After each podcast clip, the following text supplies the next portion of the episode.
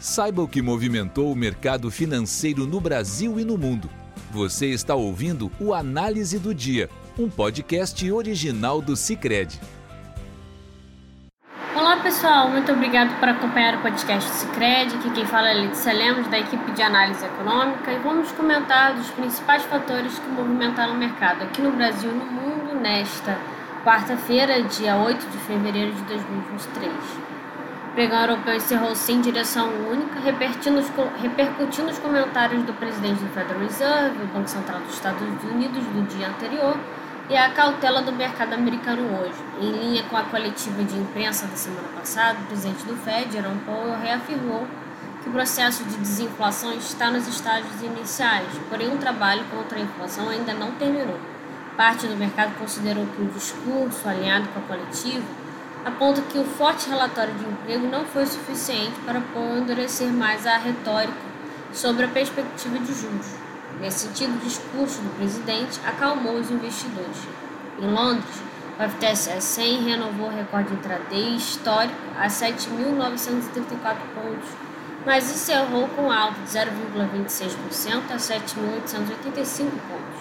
Em Frankfurt, o índice DAX fechou em alta de 0,60%, Porém, o índice parisiense CAC 40 não conseguiu reverter o quadro negativo do dia anterior e encerrou em queda de 0,18%.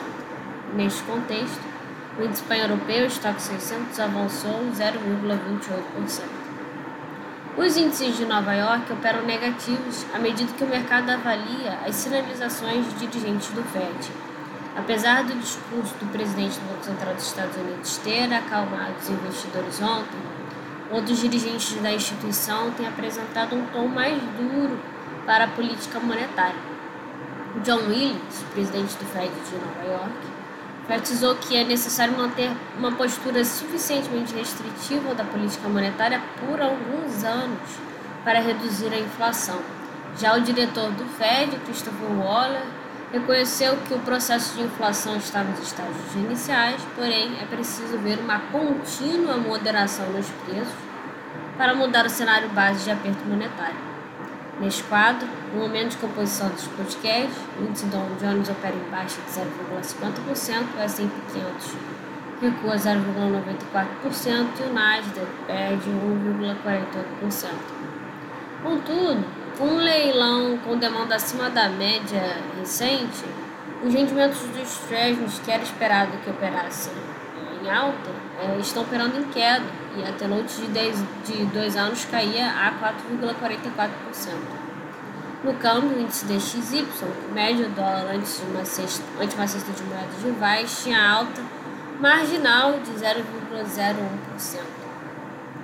No Brasil, a valorização dos papéis de bancos e do petróleo influencia os ganhos do, do Ibovespa. Em especial o preço do petróleo no mercado internacional, com alta do barril tipo Brent para abril de 0,61% a 84 dólares e 20 centavos, impulsiona os ganhos da Bolsa Brasileira de 2,01% no momento de composição desse podcast. No câmbio, o dólar à vista recua 0,15% ante real a R$ 5,19. Já na curva de juros, com maior alívio na curva dos treasuries, as taxas do miolo da curva estão nas mínimas, chegando a cair mais de 30 pontos base. Com o DI para janeiro de 2025, que caía 12,83%, de 13,10% no ajuste de ontem. Por fim, Vale destacar que os governadores solicitaram aos ministros do STF uma reunião para discutir a inconstitucionalidade da retirada do ICMS sobre a parcela das tarifas de transmissão e distribuição de energia.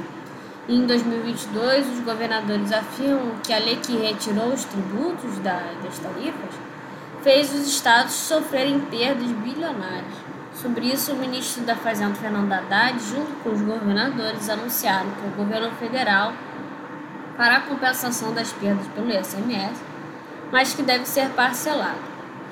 Por hoje é isso. Agradeço a companhia de vocês e nos vemos amanhã. Você ouviu o Análise do Dia, um podcast original do Cicred. Até a próxima!